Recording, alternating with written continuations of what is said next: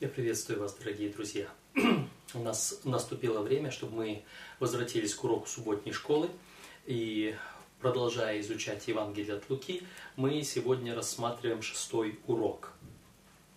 Шестой урок – женщины в служении Иисуса. Памятный стих для этого урока был из послания к Галатам, 3 главы 26 по 28 стихи. «Ибо все вы сыны Божьи по вере во Христа Иисуса. Нет уже иудея, ни язычника, ни раба, ни свободного, нет мужеского пола, ни женского, ибо все вы одно во Христе Иисусе». Итак, апостол Павел э, передает слова Господа, слова Святого Духа, который руководил писанием э, всех посланий, в том числе и посланий Павла, о том, что в Иисусе Христе уже все равны. И тем не менее, если все равны, почему мы сегодня заостряем внимание только лишь на женщинах? Это вопрос э, интересный. В первую очередь этот вопрос интересен потому, что в библейское время, когда мы читаем Священное Писание, когда мы рассматриваем э, Ветхий Завет, Новый Завет, мы находим, что отношения к женщине были действительно своеобразным. Э, самое первое, даже что бросается в глаза, что женщин в Библии перечисляется и упоминается не так много. Э, даже в родословных мужчина рождает. Странно, но факт. Э, если какая женщина упоминается в Священном Писании, то большей частью потому, что это что-то очень важное, что передается какое-то сообщение о ней, или она играет какую-то особую роль, какое-то поучение и так далее. То есть женщин в Писании очень мало. Э, в Евангелиях их кажется больше. Кажется, они на каждом шагу. Но это нам только кажется. Потому что их тоже не так уже много упомянуто. Евангелист Лука, кажется, больше всех об этом говорит. Эм, он даже и родословную по Марии э, предлагает, показывает ее родословную Марии. Он упоминает много женщин везде. Э, это первая причина, почему э, наш урок сегодня на женщинах в Евангелии от Луки. Потому что Лука больше всего о них говорит. Не то, что больше всего, но больше других говорит о женщинах. Э, потому что в Библии не так много женщин упоминается, потому что отношение к женщинам в библейское время было не таково, и мы об этом прочитаем. Вторая причина. Оглянитесь вокруг себя. Посмотрите на верующих людей. И независимо где, в ортодоксальной церкви, в протестантской церкви, в современной вы увидите, что женщин гораздо больше, чем мужчин. Женщин гораздо больше, чем мужчин в церкви веруют. И кто его знает, может быть, сегодня нужно больше говорить о служении мужчин, женщин, мужчины в служении Иисуса, да, оно было бы странно как-то, потому что Иисуса окружали мужчины, и поэтому... Но сегодня женщин гораздо больше в церкви. И может быть для того, чтобы поддержать их. Мы поговорим об этом.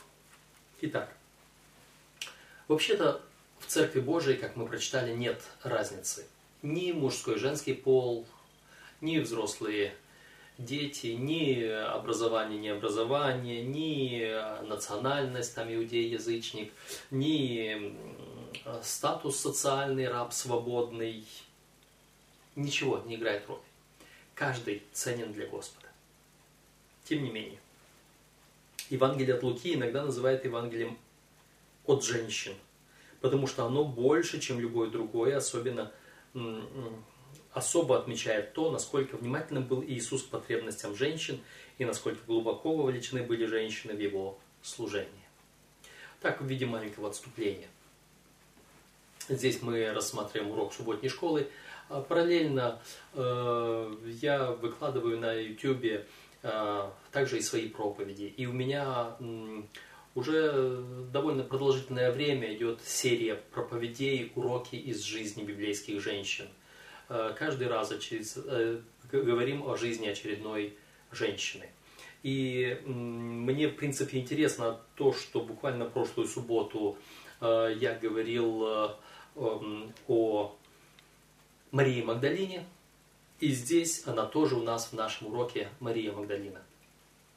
Так что какие-то мысли оттуда я переброшу сюда. А если вам интересно еще больше на эту тему, загляните на мои проповеди на канале YouTube, и вы увидите там уроки из, из жизни самых разных библейских женщин. Не всех, я не мог остановиться на каждой библейской женщине, все-таки их много, э, но тем не менее. Хорошо, возвращаемся. Э, во времена Иисуса, как и в некоторых современных культурах, женщин считали ничего не стоящими. Некоторые еврейские мужчины в то время благодарили Бога, что не родились рабами, язычниками или женщинами. В греческом и римском обществах к женщинам иногда относились еще хуже. В римской культуре вседозволенность превратилась практически в неограниченную распущенность. Часто жена была нужна человеку лишь для того, чтобы родить законных детей, которые унаследовали бы его имущество, а для собственных греховных удовольствий у него были наложницы. На фоне столь ужасного отношения к женщинам Иисус принес благую весть о том, что женщины на самом деле являются дочери, дочери, дочерьми Авраама. Э, да, сыновья Авраама. Это слово есть. А вот дочери Авраама, это э, таким образом сказал, наверное, только Иисус. Э, это записано в Луке 13 главе 16 стихе. Как отрадно должно было быть, было женщинам э, в те времена услышать, что в Иисусе они такие же дети Бога и имеют такую же ценность в его глазах, что и мужчины. Ведь для современных женщин во всех странах остается той же. Весть для современных женщин во всех странах остается той же. Мы все, мужчины и женщины, едины во Христе Иисусе. Кое-кто сегодня может сказать, да, единые, одинаковые, на одном уровне. До сих пор еще вопрос рукоположения женщин не, не решен. Нет, я не, не затрагиваю никаких политических вопросов. Генеральная конференция еще только будет у нас э, в этом квартале. Э, но там пусть этот вопрос решат, не будем торопиться. Э, тем не менее, э, служение женщин в нашей церкви, я думаю, на должном уровне. Говоря даже о том, что Господь избрал вестницей своей, вестником своим женщину Елену Уайт, это тоже немаловажно. Так что если церковь пока еще не дает э, пасторского рукоположения женщинам, это еще не, ни о чем не говорит. Окей. Женщины, которые приветствовали пришествие Иисуса. Женщины, которые приветствовали пришествие Иисуса. Кто они?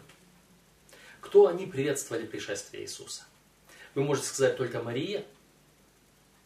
Э, не только.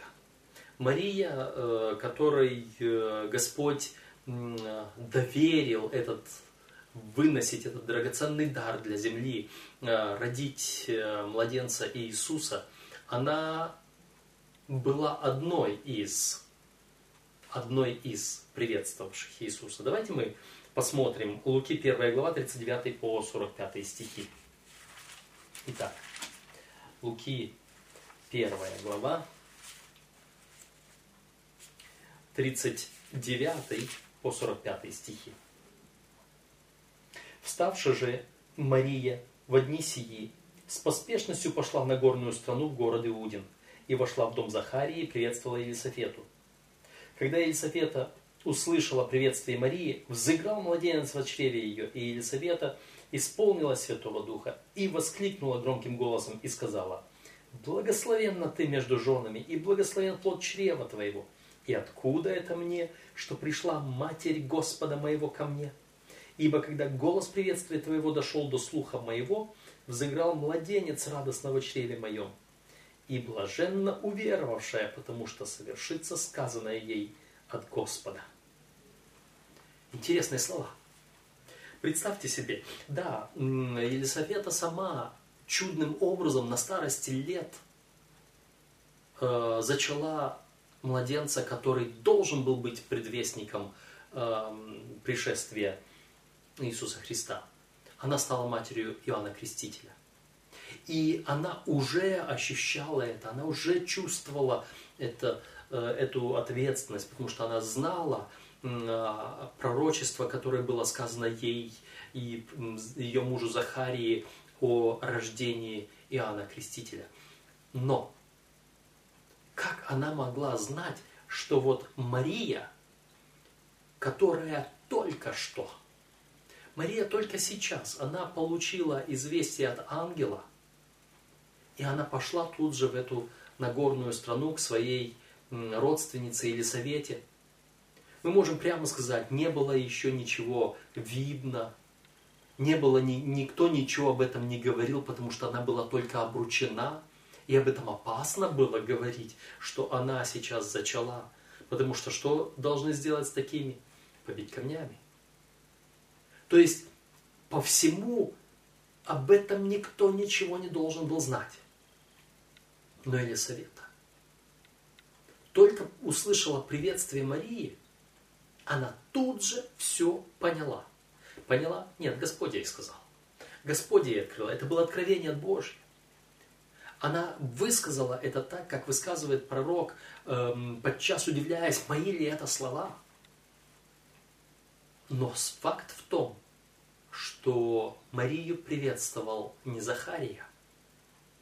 Марию приветствовал не кто-то, какой-то священник, какой-то другой человек. Марию приветствовала женщина. Она была первой женщиной, поприветствовавшей Иисуса, еще не родившегося. Далее мы читаем следующую историю, которая тут же описана во второй главе Евангелия от Луки с 36 по 38 стихи. Вторая глава с 36 по 38 стихи. Тут была также Анна пророчица, дочь Вафуилова.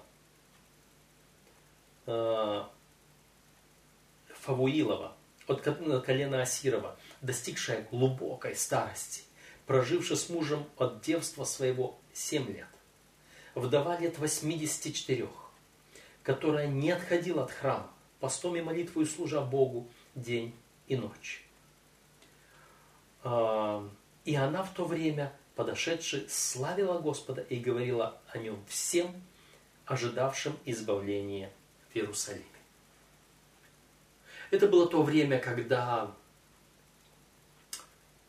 э, необходимо было совершить очищение после рождения ребенка по окончании 40 лет.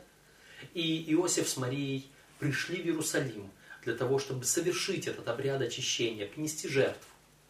И вот они принесли эту жертву, они будучи бедными, они принесли только две горлицы.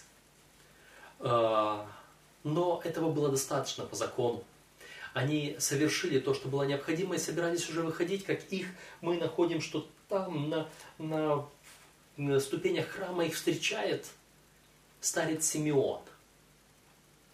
Он встречает их, он берет младенца на руки и произносит интересные, удивительные слова он сказал сразу, ныне отпускаешь раба твоего, владыка, по слову твоему с миром, ибо видели очи мои спасение твое, которое ты уготовил пред лицом всех народов. Как он рассмотрел в этом младенце того Спасителя. Но Симеон, мужчина, мы сегодня говорим о женщинах. И вот женщина, которая здесь была, Анна Фавуилова, из колена Асирова, вдова 84 лет, ей 84 года, она там служит. Она при храме.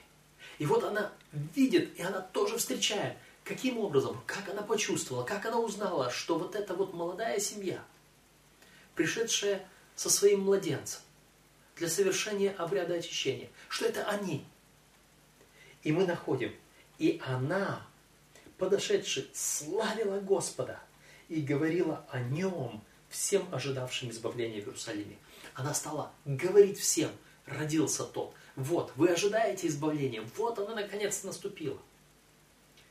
Мы видим Елисафета, Елисавета и Анна. Вот эти вот две женщины, они распознали в младенца.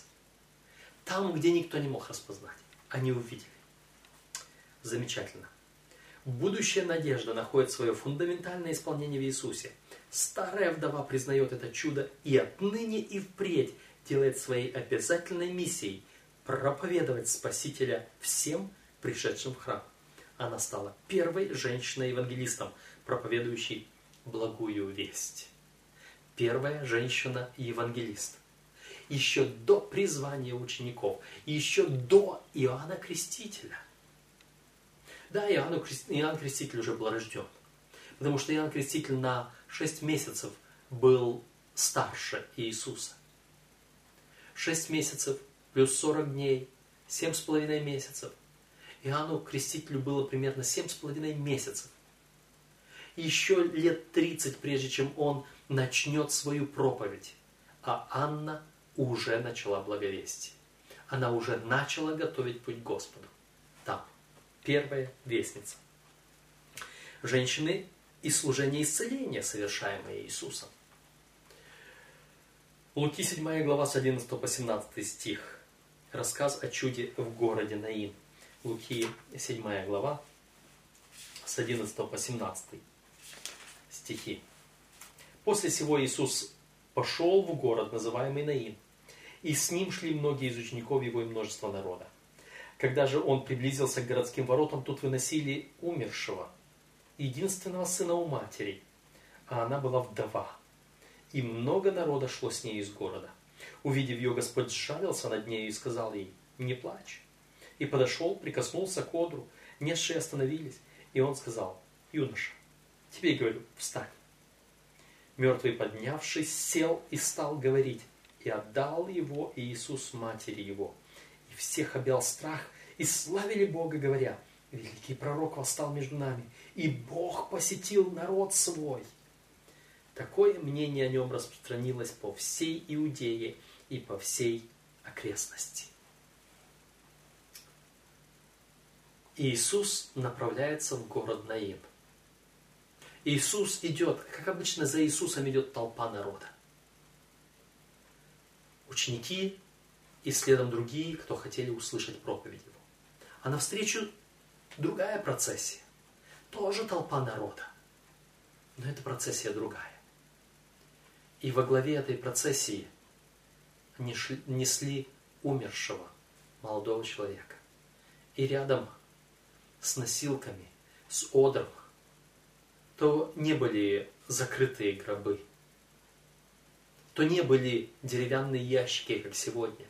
Это были носилки, и на носилках обвитые пеленами человек.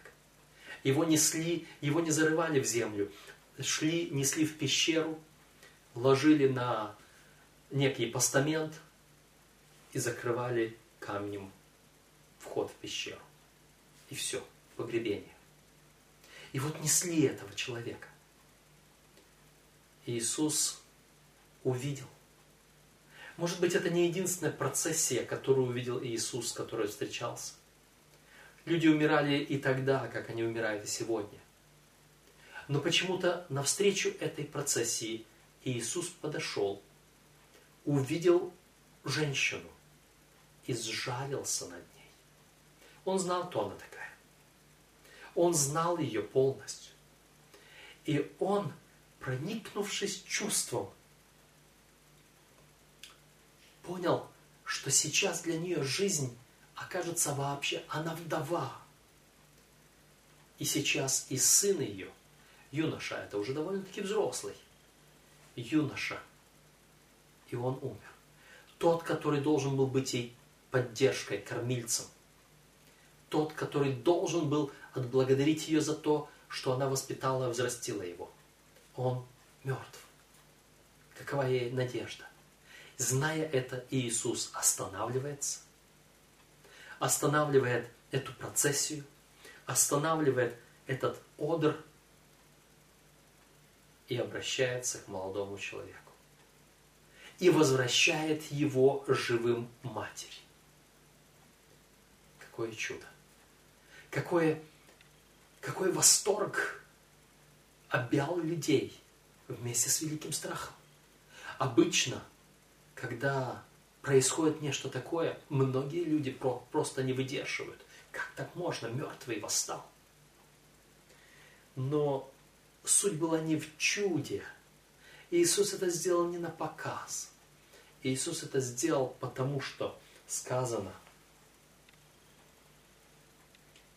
13 стих 7 главы. Увидев ее, Господь сжалился над нею и сказал, не плачь. Не плачь, легко сказать. Если человек говорит не плачь, то что мы можем сделать, чтобы человек не плакал? Но когда Господь говорит не плачь, то Он делает.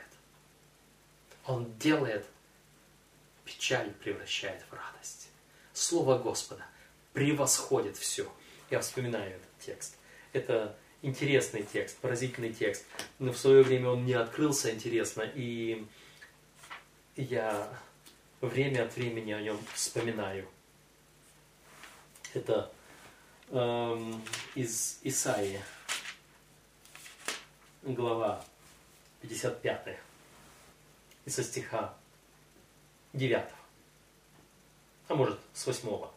«Мои мысли не ваши мысли, не ваши пути пути мои, говорит Господь но как небо выше земли, так пути мои выше путей ваших, и мысли мои выше мыслей ваших. Как дождь и снег не сходят с неба, и туда не возвращаются, но напаяют землю и делают ее способную рождать и произвращать, чтобы она давала семя тому, кто сеет, и хлеб тому, кто ест. Так и слово мое, которое исходит из уст моих, оно не возвращается ко мне тщетным, но исполняет то, что мне угодно, и совершает то, для чего я послал его. Итак, вы выйдете с весельем и будете провожаемы с миром. Горы и холмы будут перед вами петь песнь, и все дерева в поле рукоплескать вам. Вместо терновника вырастет кипарис, вместо крапивы возрастет мирт, и это будет во славу Господа, в знамение вечное, несокрушимое. Вот эти слова Господь исполнил в жизни этой вдовы из Наина. Он сказал, и слово его возвратило к жизни молодого человека, возвратило счастье в дом этой вдовы, которой он сказал, не плачь, возвратило радость, чудо, Господь. Что мы еще находим? Мы находим следующую историю – Луки 8 глава, 41, 42, 49 по 56 стихи. Луки 8 глава, 41, 42, 49 по 56. И вот пришел человек именем Иаир, который был начальником синагоги, и падший к ногами Иисуса просил его войти к нему в дом, потому что у него была одна дочь, лет 12, и та была при смерти. Когда же он шел, народ теснил его. Э, с 46 стиха. Но Иисус сказал, 46, 49. Когда он еще говорил это, приходит некто из дома начальника синагоги и говорит ему, дочь твоя умерла, не утруждай учителя. Но Иисус, услышав это, сказал ему, не бойся, только веруй, и спасена будет. Пришед же в дом, не позволил войти никому, кроме Петра, Иоанна и Иакова, и отца девицы, и матери. Все плакали и рыдали о ней, но он сказал, не плачьте, она не умерла, но спит. И смеялись над ним, зная, что она умерла. Он же, выслал всех вон, и, взяв ее за руку, возгласил, девица, встань. И возвратился дух ее, она тотчас встала, и он велел дать ей есть. И удивлялись родители ее, он же повелел им не сказывать никому о происшедшем. Что происходит? Если там Иисус возвращает сына матери, здесь он возвращает дочь отцу. Там он эту женщину благословляет, чтобы она не плакала больше. Дарует ей радость чрезмерную. Здесь он молодую девушку, он ее поднимает, возвращает к жизни и дает радость ее родителям. Господь не останавливается. Нет ничего такого. Э, мы что читаем здесь? Женщины и служение исцеления, совершаемое Иисусом. Женщины и служение воскрешения, совершаемое Иисусом. И Иисус воскрешает сына вдовы, дочь начальника синагоги. Иисус воскрешает, возвращает жизнь. Вы представьте себе, Иисус странный человек.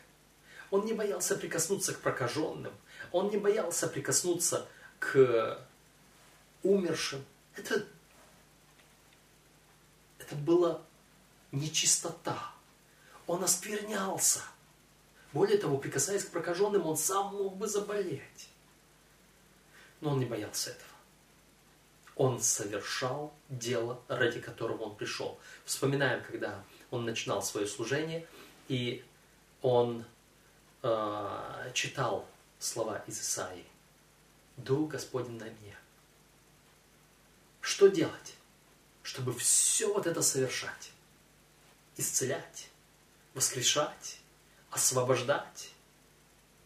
Все это делать. Таков Иисус. Это Он. Это Иисус. Эти истории свидетельствуют о том, как слова Иисуса Христа вернуло, слово Иисуса Христа вернуло мертвого сына матери и мертвую дочь отцу. Подумайте о том, насколько невероятным эти события должны были казаться тем, кто их видел, особенно родителям.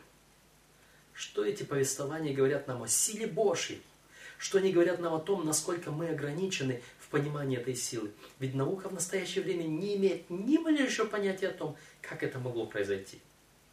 И самое главное, что мы должны сделать для того, чтобы научиться доверять этой силе и благости Бога, который владеет ею независимо от наших нынешних обстоятельств.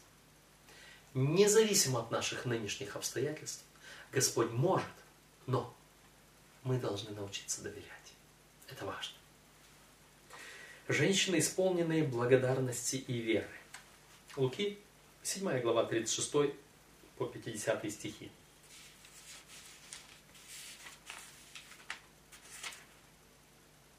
Седьмая глава, 36 по 50. Некто из фарисеев просил его вкусить с ним пищи, и он вошел в дом фарисея и возлег. И вот женщина того города, которая была грешница, узнавши, что он возлежит в доме фарисея, принесла алавастровый сосуд с миром. И ставши позади у ног его и плача, начала обливать ноги его слезами и отирать волосами головы своей, и целовала ноги его и мазала миром. А, по 50 Видя это, фарисей, пригласивший его, сказал сам себе, если бы он был пророк, то знал бы, кто и какая женщина прикасается к нему, ибо она грешница.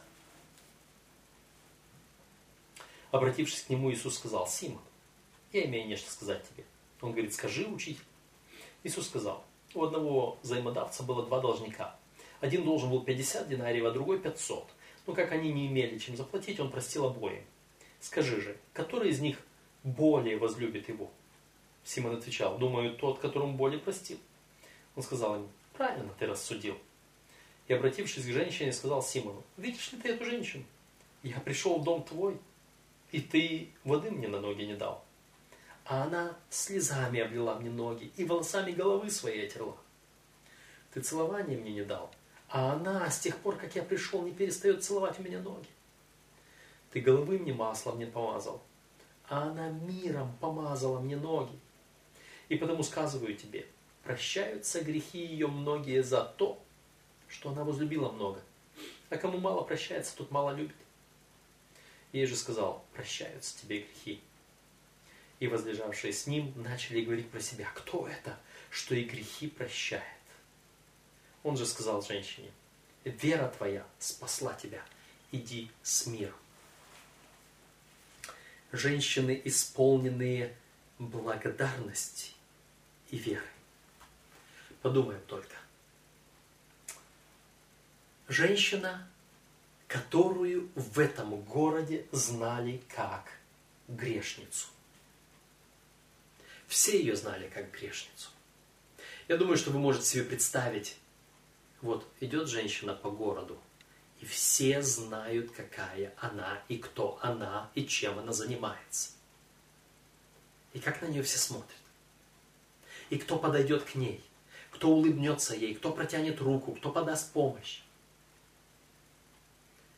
И вот когда такая женщина появляется в обществе, что-то происходит, что-то происходит с людьми, они не начинают сторониться, они хотят уйти, они не хотят смотреть в глаза, они чувствуют себя неловко, потому что такая женщина появилась в обществе. Каждый хочет отмежеваться от нее. Не, не, нет, она не ко мне пришла, я ее не знаю. Иисус в доме Симона на Перу. Там это пир. Иисус, э, приглашен Иисус, приглашены ученики. Симон делает пир для известного учителя, для раввина, которого пригласил к себе на обед.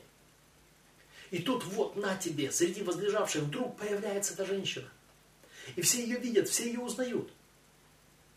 И она не могла скрыться. Почему?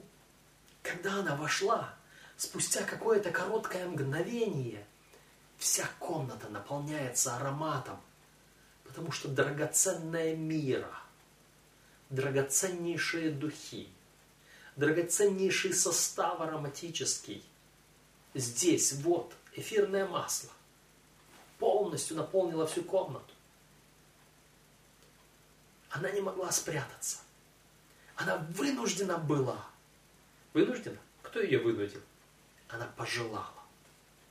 Она пошла на этот риск, что сейчас все будут ее осуждать, все будут ее сторониться. Но она пошла. Что-то ее влекло, что-то ее тянуло. И Иисус ответил, что любовь, она чувствовала себя прощенной. Это была та самая Мария Магдалина. Это была та самая, с которой Иисус изгнал семь бесов. И мы находим в духе пророчества, Библия не говорит об этом конкретно, в Евангелиях мы не можем прочитать абсолютно четко – Сказано только, что Господь изгнал из нее семь бесов. Но Дух пророчества говорит, что семь раз она слышала эти слова. То есть это семь раз изгонял Иисус бесов. Не просто семерых. Да, было там у кого-то в одном месте говорится, что когда выйдет э, нечистый дух из человека, ходит по безводным местам, потом приходит, видит место незанятым, он берет с собой семь злейших, семь других духов и вселяются. Или тот человек, которого встретил Иисус где-то там у гробов, это Десятиградие, у которого, которого имя было Легион, потому что много их там было.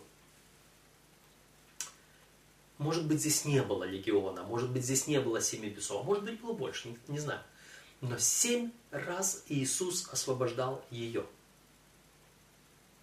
И она знала, она понимала, она чувствовала она была ответственна.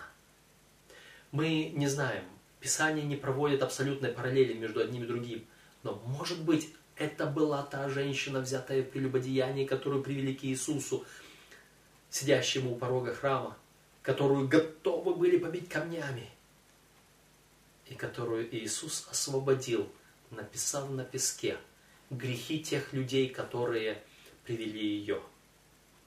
Дух пророчества говорит – что Симон, вот этот, который пригласил Иисуса на пир, он был тем, который первый ввел Марию в грех.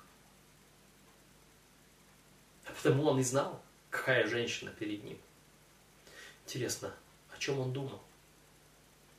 Каковы были мысли его? Неужели совесть его не молчала и ничего не говорила? когда он знал, что она грешница, потому что он первый ввел ее в грех. Странные бывают люди иногда. Но Иисус, Иисус сделал нечто великое. Для Марии и не только, для Симона тоже. Он Симона не выдал. Иисус бережет честь грешника. И Иисус приподнял эту грешницу над всеми людьми. Всем возгласил, что теперь она, грехи ее прощены. Она уже не грешница в этом городе. Иисус всем возгласил, иди с миром, вера твоя спасла тебя. А Симону он урок преподал. Твоя вера тоже могла бы спасти тебя. И у тебя еще есть шанс прийти, раскаяться, как вот эта женщина. Интересно. Желание веков говорит нам. По человеческим понятиям Мария была безнадежной грешницей. Христос же видел хорошие задатки в ее душе и ее добрые черты. План спасения открыл перед человечеством великие возможности. Эти возможности должны были осуществиться и в Марии. По его благодати она стала причастницей божественной природы. Вы понимаете? Христос стал причастником человеческой природы. Мария стала причастницей божественной природы.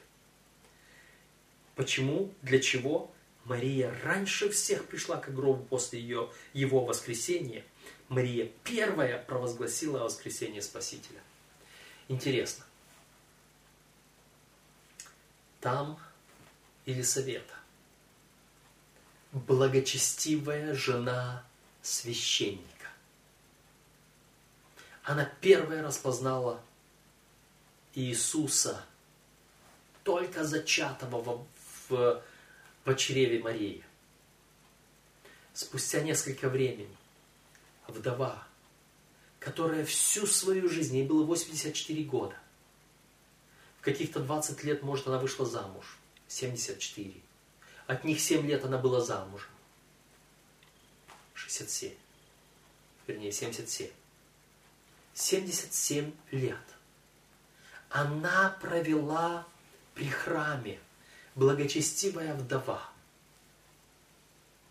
И она стала вестницей. С одной стороны, кажется, да, прекрасно. Жена священник, благочестивая вдова, 70, 77 лет вдовства, проведшая в храме.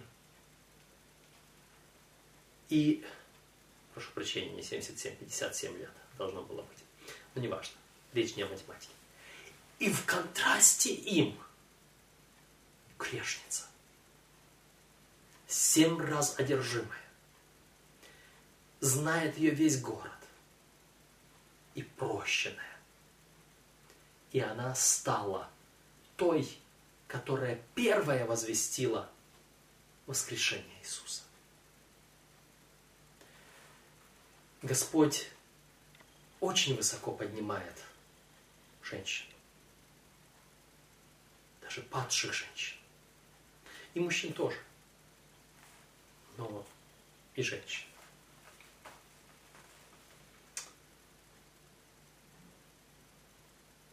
Следующая история. Да, о Марии стоит еще сказать. Иисус говорил, везде, где не будет проповедано Евангелие, будет упомянуто и о том, что сделала Мария. Мария Магдалина. Об этом. О ней будет сказано, о ее вере, о ее участии. Следующий эпизод. Луки 8 глава 43 по 48 стихи. Луки 8, 43 по 48. И женщина, страдавшая кровотечением 12 лет, которая, издержавши на врачей все имение, ни одним не могла быть вылечена. Подойдя сзади, коснулась края одежды его, и тотчас течение крови у ней остановилось.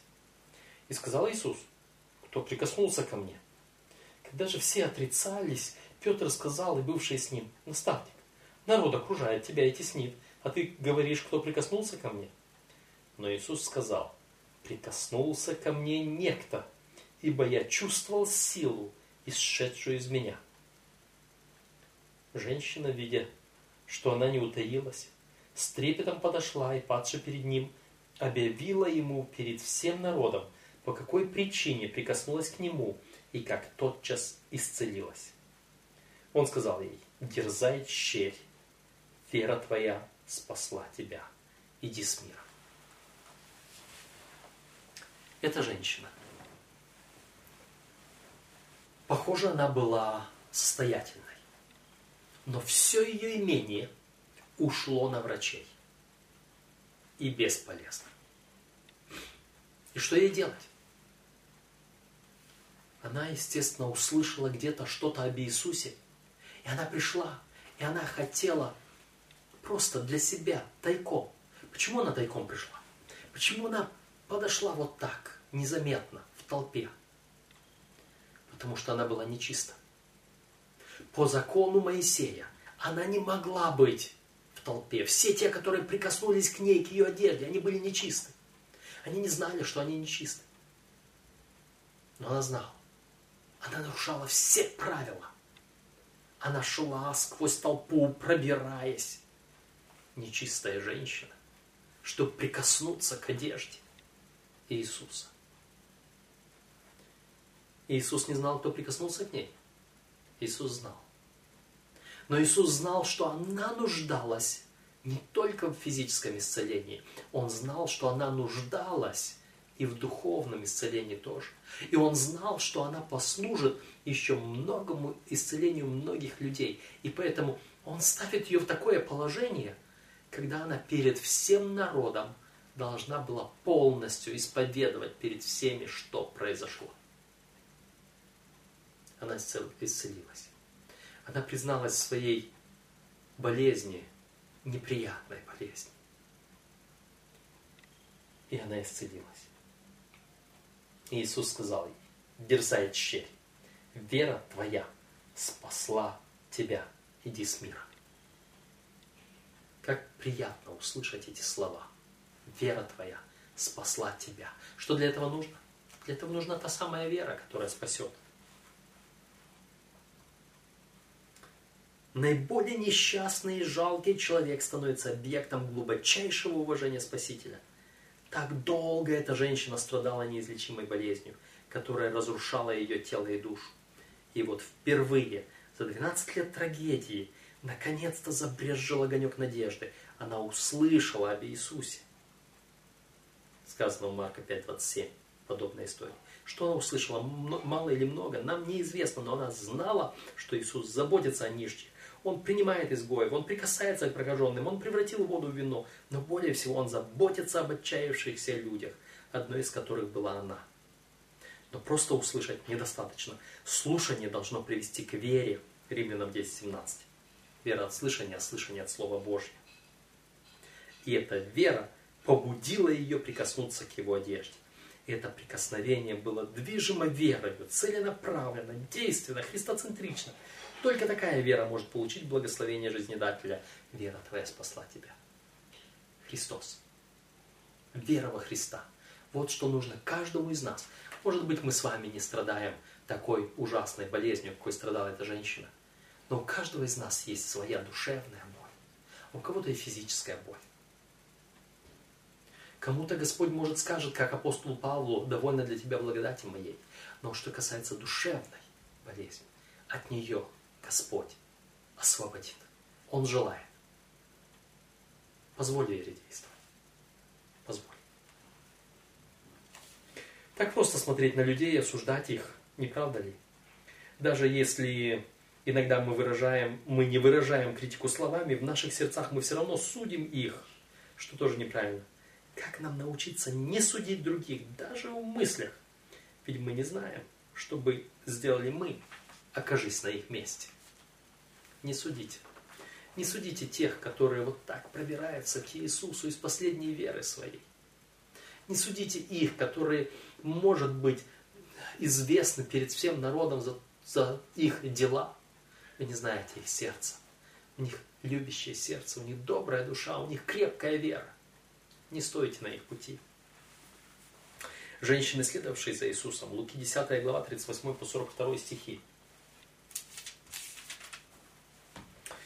10 глава, 38 по 42 стихи.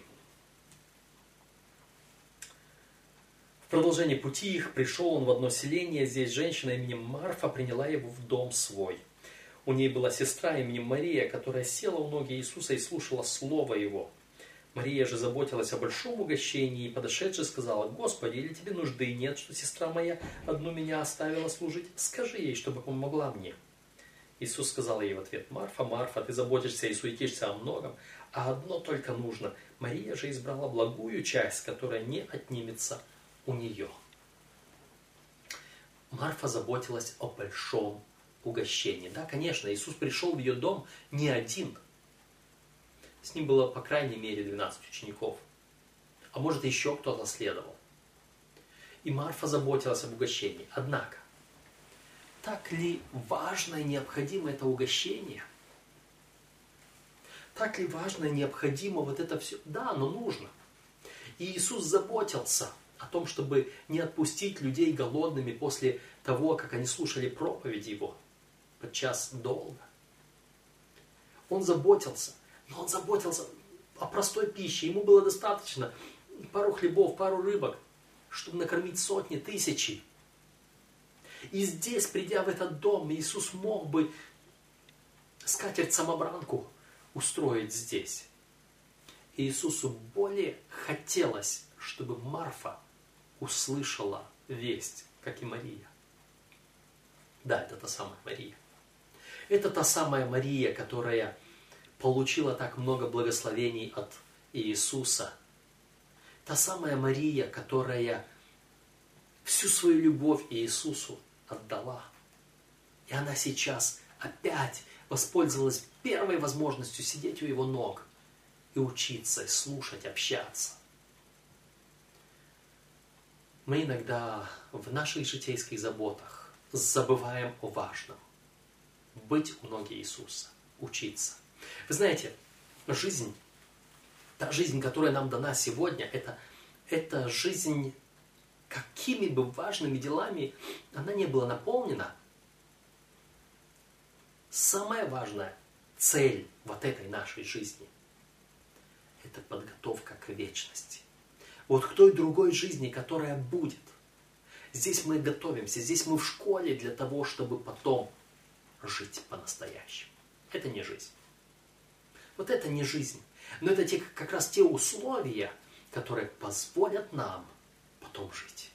Чтобы мы могли здесь научиться самым лучшим качеством. Очистить нашу душу, очистить наш характер, приготовиться. И поэтому давайте использовать максимум времени у ног Иисуса. Все остальные дела, они подождут. Для них будет время, для них будет место. Надо насытить душу свою в первую очередь. Что еще здесь мы находим? Дело Христа нуждается в старательных и деятельных тружениках. Мы читаем в книге «Желания веков». Для таких, как Марфа, с их усердием и с их готовностью и активной духовной, к активной духовной работе существует огромное поле деятельности. Но пусть они сначала посидят вместе с Марией у ног Иисуса. Пусть старательность, предприимчивость и деловитость будут освящены благодатью Христа – в этом случае человек станет по-доброму влиять на окружающих. Нет, Марфа не была плохой. Наоборот, она была хорошей, нужной, деятельной, важной. Но вся эта деятельность, отложи ее в сторону. Давай побудем со Христом. Наберемся от Господа духовной энергии, духовной силы, духовной мудрости, чтобы потом пойти и служить. Мы сами не можем этого делать. И это Господь желал преподать. Есть еще интересные тексты. Э, Луки 8 глава, первых три стиха. Луки 8 глава, первых три стиха. И здесь говорится нам, «Э, После всего он проходил по городам и селениям, проповедуя благовествие Царствие Божие, и с ним двенадцать, и некоторые женщины, которых он исцелил от злых духов и болезней. Мария, называемая Магдалиной, из которой вышли семь бесов, и Иоанна, жена Хузы, домоправителя Иродова, и Сусана, и многие другие, которые служили ему имением своим. Марфа служила имением своим Иисусу. Но и эти женщины, кто такая? Иоанна, жена Хузы, домоправителя Иродова. Домоправитель Ирода, управляющий делами царя. Ну, это что-то вроде как э, Иосиф был... Нет, Иосиф был управляющий делами у царедворца, у Патифара. А это как Иосиф у Патифара, так это у Ирода. Это еще выше. То есть это первый хозяйственник царского дома. Завхоз царского дома. Управляющий всеми этими делами. Его жена служила Иисусу своим имением. Вы можете себе представить, какие люди собрались вокруг Иисуса, какие люди были восхищены им, исследовали за ним, и какие люди были в числе его учеников. Нет, учениц. Это жена завхоза царя Ирода. Да-да, того самого Ирода, жена которого потребовала, чтобы Иоанн Креститель был убит. Это прямая противоположность. В доме у Ирода две женщины. Жена Ирода и жена управляющего домом Ирода. Две женщины. Такие противоположные. Сусана тоже. Мы не знаем, кто такая Сусана. И как, кто такие многие другие, которые служили ему имением своим. 23 глава 55-56 стихи, 24 глава говорит нам о том, как женщины были у гроба и смотрели, как полагали его тело, и потом пошли, помазали, приготовили масти, а утром на рассвете первого дня недели были готовы помазать. Пропали эти масти, никто ими не воспользовался, потому что Христос воскрес. Но они пошли и благовествовали. Они были первыми вестницами они служили. По мере расширения своего служения Иисус проходил по городам и селениям, проповедуя и уча людей в сопровождении 12 учеников. Лука также записал убедительное свидетельство о том, что некоторые женщины, которых исцелил Иисус, или которые тронули, э, тронули его проповедь, которых тронули его проповеди, в том числе и некоторые богатые женщины, также последовали за ним. Вот некоторые, которых упоминает Лука – женщины, освобожденные от злых духов, в том числе Мария Магдалина, Иоанна, жена Хузы, домоправителя Ирода, Сусана и многие другие, которые служили ему имением своим. Когда мы понимаем, что Иисус умер за каждого человека, мы можем лучше понять истинное равенство каждого человека перед Богом. Насколько хорошо эта истина проявляется в наше время по отношению к другим. То есть как вы можете искоренить, если необходимо, любое убеждение, которое заставляет вас смотреть на других свысока, как на людей менее достойных, чем вы? Как мы можем, глядя на это служение Иисуса женщинам, самым разным, и падшим, и богатым, как мы можем из своего сердца искоренить предубеждение против других людей? Как мы можем сами уничтожить себя? Помните, Иисус уничтожил себя – приняв образ раба, по виду став как человек, быв послушен даже до смерти и смерти крестной. Это Иисус. А мы?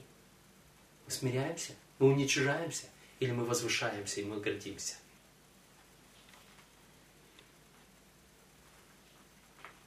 Постоянные в молитве, жертвенные в добрых делах. Лука описывает два случая, когда Иисус привел в пример двух вдов – чтобы преподать важные духовные истины. В первом случае Луки 18, 1 по 8. Прочитаем. Луки 18 глава, 1 по 8 стихов. Иисус приводит в пример одну вдову, и здесь сказано. Сказал также им притчу, что должно всегда молиться и не унывать. Говоря, в одном городе был судья, который Бога не боялся, людей не стыдился. В том же городе была одна вдова, и она, приходя к нему, говорила, защити меня от соперника моего. Но он долгое время не хотел, а после сказал сам себе, хотя я и Бога не боюсь, и людей не стыжусь, но как эта вдова не дает мне покоя, защищу ее, чтобы она не приходила больше докучать мне. И сказал Господь, слышите, что говорит судья неправедный? Бог ли не защитит избранных своих, вопиющих к нему день и ночь, хотя и медлит защищать их? Сказываю вам, что подаст им защиту вскоре. Но Сын Человеческий пришед, найдет ли веру на земле?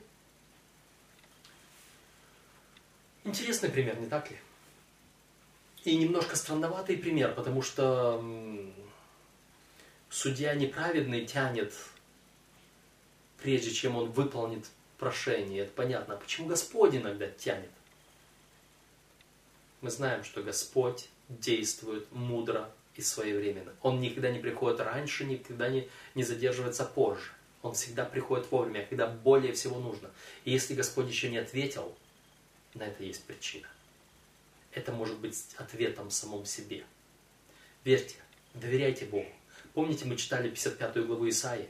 Слово Божье, исходящее из уст Его, не возвращается тщетным, тщетным до тех пор, пока не выполнит то, ради чего оно послано. Господь сказал.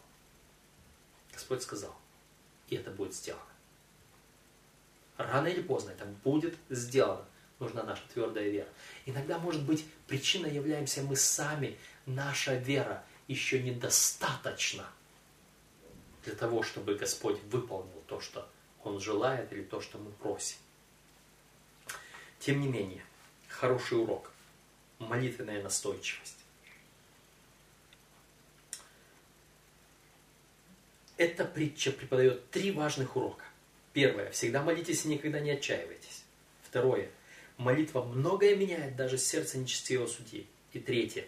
Настойчивая вера – это побеждающая вера. Истинная вера дает вечный свет, вечный совет каждому христианину. Никогда не сдавайтесь, даже если это означает дожидаться окончательного оправдания, когда придет Сын Человеческий. Второй случай. 21 глава Евангелия от Луки, первые четыре стиха. Луки 21 глава, первые четыре стиха. Взглянув же, он увидел богатых, клавших дары свои в сокровищницу. Увидел также и бедную вдову, положившую туда две лепты, и сказал, истинно говорю вам, что эта бедная вдова больше всех положила. Ибо все те от избытка своего положили в дар Богу, а она от скудости своей положила все пропитание свое, какое имела. Интересно. Господь обращает внимание на эту бедную вдову, которая положила туда две маленькие лепты. Что эти маленькие монетки? Она, может быть, это делала, ложила туда как-то тайком, чтобы никто не увидел, сколько она там положила. В то время, когда богатые ложили в сокровищницу от избытка своего. Господь замечает самое малое движение, самое малое действие. Каким бы малым оно ни было, оно велико в очах Божьих. Бог не нуждается в деньгах.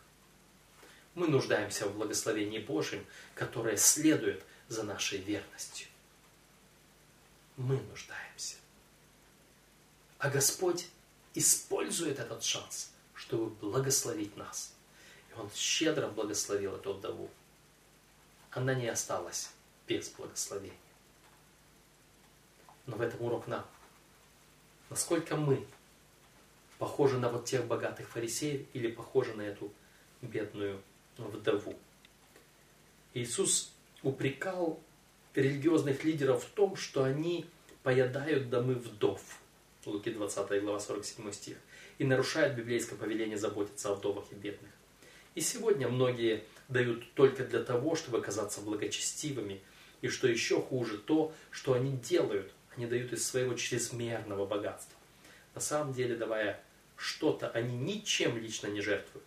Поэтому Иисус обратил внимание своих учеников на вдову как пример истинной религии, потому что она отдала все, что имела. Мотивом первой категории людей было желание покрасоваться. Вдовой же двигалась жертвенность и желание прославить Бога. Стремление подтвердить, что все ее имущество на самом деле принадлежит Богу и послужить Ему всем, что у нее было, вот та сила, которая заставила вдову отдать свои две лепты. Перед всевидящим оком Творца важно не столько то, что мы даем, сколько то, почему мы даем. Не то, сколько мы даем, но то, какова мера нашей жертвы. Важные уроки преподают нам женщины, которых заметил Иисус, которых возвысил, поддержал, благословил. Итак, тот, кто вспомнил о своей матери, когда висел на Голговском кресте. Это еще один интересный случай. Кто явился плачущим женщинам и сделал их своими посланницами, чтобы они первыми распространяли радостную весть о воскресшем Спасителе. Он и сегодня является лучшим другом женщины и готов помочь ей во всех жизненных обстоятельствах. Записано в книге «Христианский дом» на 204 странице. Господь призывает женщин к труду наравне с мужчинами. Они могут занять место в его работе в настоящее время кризиса, и Бог будет совершать свое дело через них. Если женщины исполнятся ощущением своего долга и начнут трудиться под влиянием Святого Духа, они обретут самообладание, необходимое для нынешнего времени. Спаситель озарит этих самоотверженных женщин своим светом и придаст им силы, как порой превосходящие силы мужчин. Они способны совершить в семьях работу, которую не в состоянии исполнить мужчины. Работу, достигающую глубин внутренней жизни людей. Они могут вплотную приблизиться к сердцам тех, кто будет явно недоступен для мужчин. Труд женщин очень нужен. Книга Евангелизм. Да, это Евангелие от женщин, о женщинах, для женщин. Это благая весть, что Господь обращает внимание на женщин, благословляет их, исцеляет, воскрешает, прощает, наделяет силой, посылает на служение, делает равными в своем царстве, в своей церкви всех, и женщин в том числе. Женщины. Христос с вами один из наиболее интересных аспектов Евангелия, в том числе Евангелия от Луки, имеет отношение к роли женщины в событиях, связанных с воскресением Иисуса. Во всех евангельских повествованиях описывается, как женщины первыми увидели воскресшего Христа и рассказали другим о его воскресении. Кстати, библейские апологеты используют этот факт для подтверждения реального физического воскресения Иисуса, которое некоторые люди отрицали или отрицают или ставят под сомнение. Почему роль женщины здесь так важна? Потому что если так утверждают, э, если, как утверждают некоторые рассказы о воскресении Иисуса, были выдуманы авторами, почему своим они упомянули женщин, которые, которые невысоко ценились в том обществе? Как тех, кто первыми увидел Иисуса и объявили о его воскресении. Вы знаете, в некоторых местах свидетельство женщины не признавалось вообще как за свидетельство. Или же свидетельство нескольких женщин признавалось против как равного, как одно свидетельство одного мужчины. Настолько женщина была в унижении. Господь избирает женщину, чтобы она была свидетелем его воскресения. Как бы, как бы вот это поняли все те, которые сегодня в отчаянии боятся прийти к Иисусу. Иисус поднимет в обществе, которое не всегда признавало достоинство женщин, и Иисус наделил их статусом, который принадлежит им по Божьему творческому предписанию. Они дети Божьи, дочери Авраама и равны с мужчинами в новой эпохе Евангелия. В то же время, когда и равные перед Богом мужчины и женщины не одинаковы, как мы можем утверждать о равенстве мужчин и женщин перед Богом и в то же время признавать и учитывать их различия? Как эти различия проявляются в жизни церкви. В любом случае, Господь с каждым из вас. Господь замечает самых отчаянных, самых низких, самых павших. И делает их самыми возвышенными, самыми радостными, самыми счастливыми. Воистину, как Христос говорил, последний будет первым. Да благословит вас Господь.